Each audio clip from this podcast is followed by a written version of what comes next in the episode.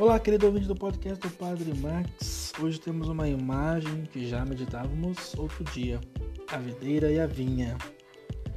A imagem da videira, vinha, é muito frequente no Antigo Testamento para indicar o povo eleito, como diz o Salmo 79, que muitas vezes só produziu uva ácida em vez de vinho bom.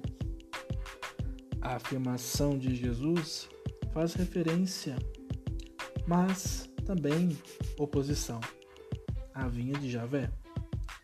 É ele, a videira fiel, que correspondeu aos cuidados e à expectativa de Deus e produziu o vinho bom da fidelidade à aliança.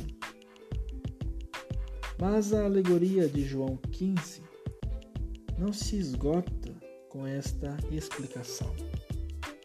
Cristo serve-se dessa imagem para sublinhar a comunicação e a circulação de vida divina que existe entre ele e aqueles que nele creem. Tem-se aqui uma imagem de Cristo, videira da vida, paralela à de Cristo, pão de vida. João 6.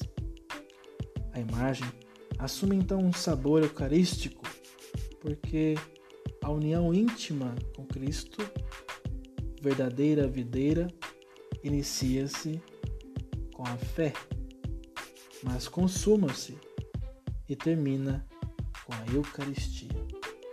Louvado seja nosso Senhor Jesus Cristo, para sempre seja louvado.